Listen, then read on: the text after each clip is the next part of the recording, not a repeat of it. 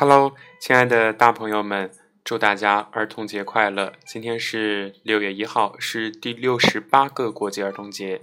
那么，荔枝 FM 八五零幺三，流年在路上，祝愿所有的朋友们都能够永葆童真，像孩子一样无忧无虑、快快乐乐的，每天脸上都能洋溢着幸福的笑容，对这个世界充满了未知的好奇，对这个世界充满了爱和希望。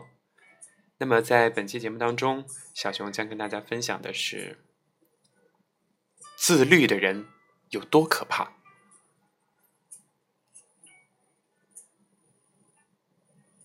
这篇文章在二零一七年七月十二号发布于视觉志上，是视觉志的公众号的一篇推文，是一篇原创文章，作者南瓜。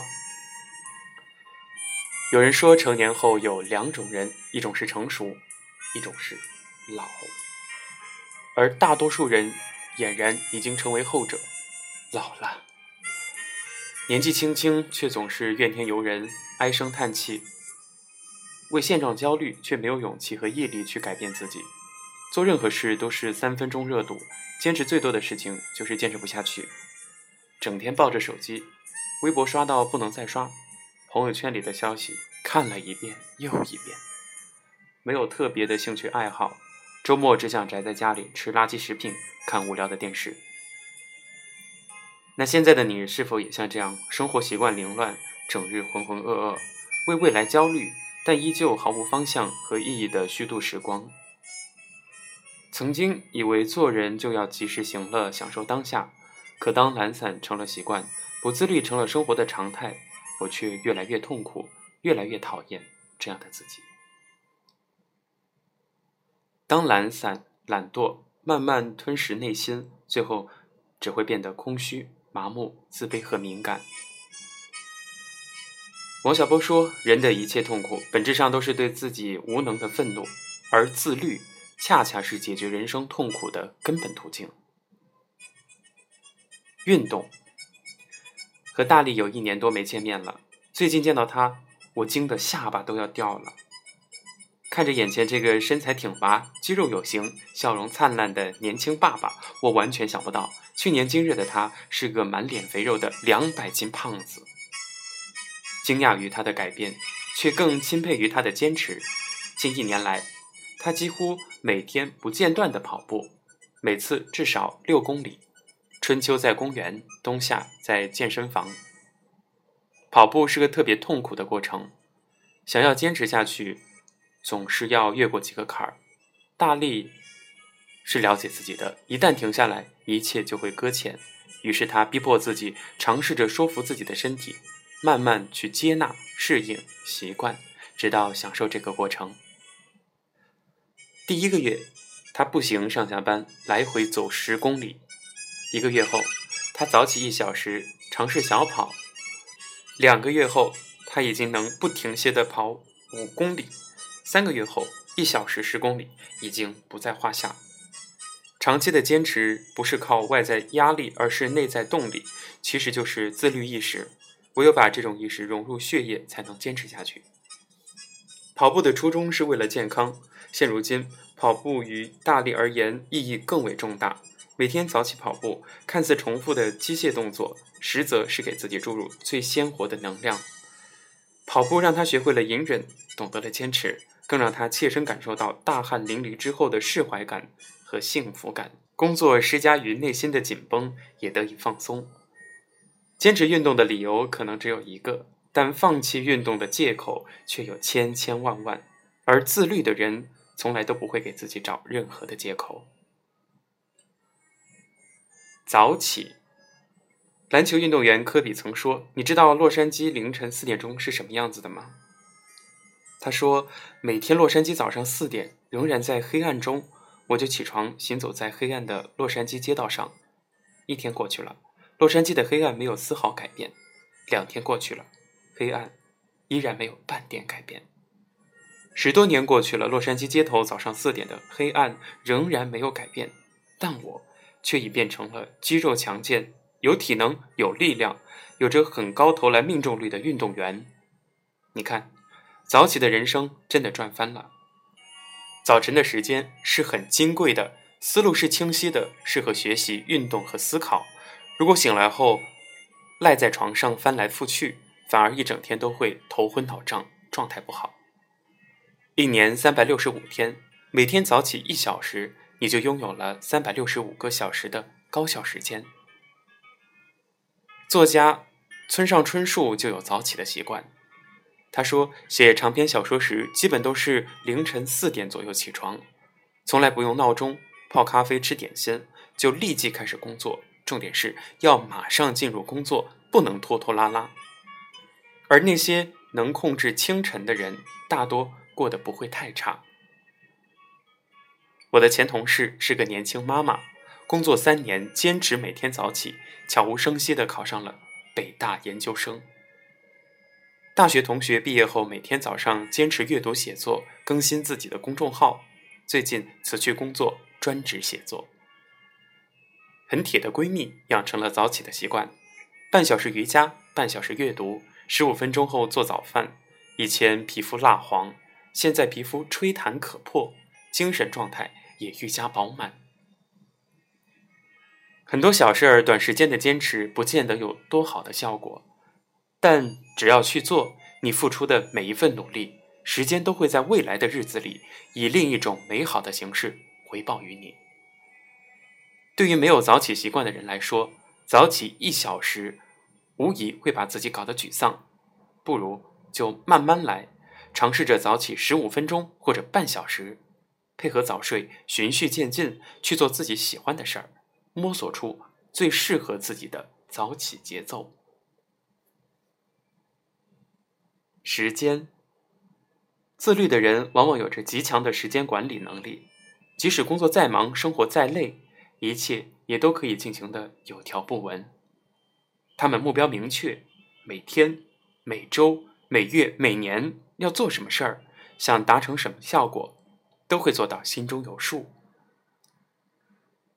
我的一个朋友，她是一位年轻妈妈，当她意识到生活渐渐面目全非。他毅然做出了改变。二零一五年，他从一百三十斤瘦到一百斤，考上了北大研究生。二零一六年，跑步一千公里，读完一百本书，完成一场马拉松，考到三个与工作相关的资格证。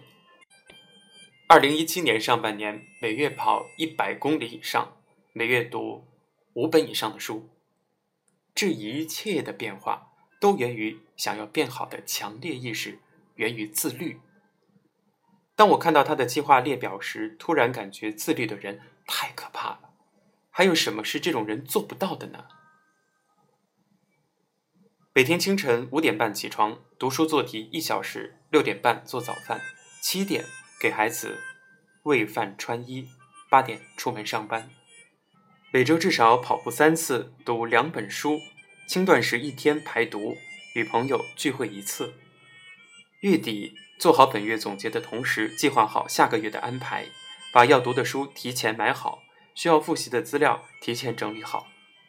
每年的目标：跑步八百公里，读书一百本，慢慢接近理想中的学府。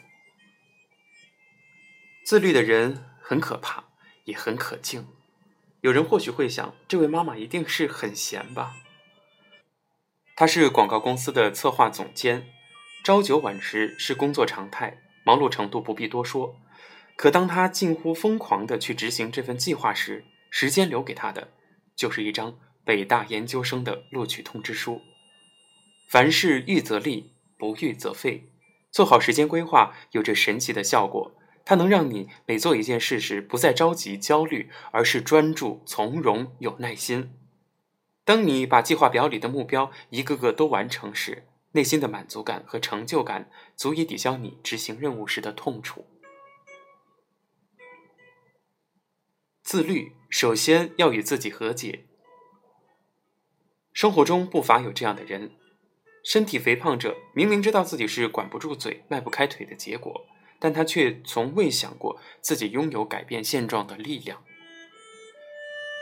总是熬夜加班的人。把责任归咎在老板的压榨上，却从未想过如何做出合理的时间规划，才能避免加班。羡慕别人生活的人，总把别人的成功归于生于好命，有太多的好运。但残酷的事实却是，他们整日刷着鸡汤文，羡慕别人又美又瘦又有钱，自己却从来都不会做出改变。说到底，这是一种逃避现实、不成熟的表现。一个人真正成熟的标志之一，就是意识到你的生活对他人毫无意义。同样，别人的生活与你也无太大的关系。一个真正自律之人，不会花大把的时间去抱怨、嫉妒、怨天尤人，而是与自己和解，直面现实，承担起自己应该承担的责任，正面接纳自己的不完美。每个人身上都有不愿触碰的一面，但恰恰这些不完美，才让我们成了独一无二的自己。潜意识里给自己鼓励，适当的肯定自我，自爱者方能为人所爱。学会独处，灵魂注定是独行的。当一个人被过于嘈杂的外部世界搅得不复安宁时，是很难过好生活的。读书、写字、画画，无论通过哪种方式去独处，都能更清楚的听到内心的声音，更了解自己。懂得感恩，抱怨不会解决任何问题，只会让自己越来越生气。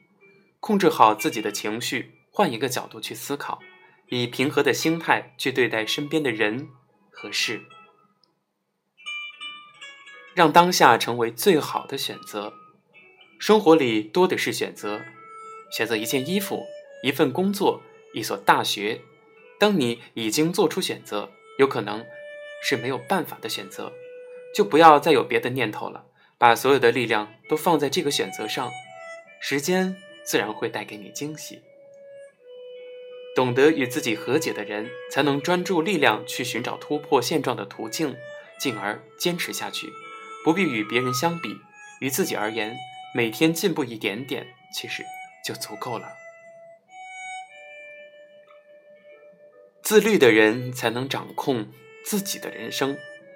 哲学家康德说过：“所谓自由，不是随心所欲，而是自我主宰。而那些真正让人变好的选择，过程都不会很舒服。唯有你内心足够渴望，你才有顽强的意志力去支撑、鼓舞着自己去坚持。不必强迫自己去过苦行僧般的生活，但你应该找到适合自己且能让自己变得好的生活习惯：跑步、画画、写字。”做饭、健身、学英语等等，很多事儿努力了也不见得会有好的结果，但还是要坚信厚积薄发的道理，每天进步一点点，去感受自己生长变好的能力，去靠近那些看似遥不可及的梦想。意大利作家卡尔维诺说：“我对任何唾手可得、快速、出自本能、即兴、含混的事物没有信心。”我相信缓慢、平和、细说长流的力量，踏实、冷静。我不相信缺乏自律精神和不自我建设、不努力可以得到个人或集体的解放。一个人若是不自律，任谁都救不了。总钦佩这样一种人，眉目间传递出最珍贵的表情是淡定从容。一双眼睛流露出只有心灵宁静才能感受到的幸福。如果不甘接受现在的平庸惨淡，不甘一生碌碌无为，那么，请自律开始改变自己吧。那这一期节目呢，就跟大家分享了自律的重要性。其实我们都是第一次做人，第一次。拥有自己的人生，而可能也就只有这一次的机会。小熊有一句话特别的想跟大家分享，是我的好朋友说的：“如果足够喜欢，就奋力去追赶，因为除了这一生，我们没有其他时间。”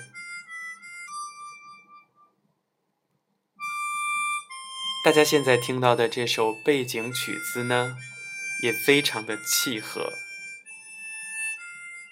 友谊地久天长，希望小熊能够一直陪伴着大家，不断的成长成熟，变得越来越好。以后让我们一起做一个自律的人吧，互相监督。好了，以上就是本期节目的全部内容。最后再次祝大家六一儿童节快乐，一定要开开心心的。也希望大家可以转载转发，然后把这期节目分享给更多的朋友，我们共同进步。再见。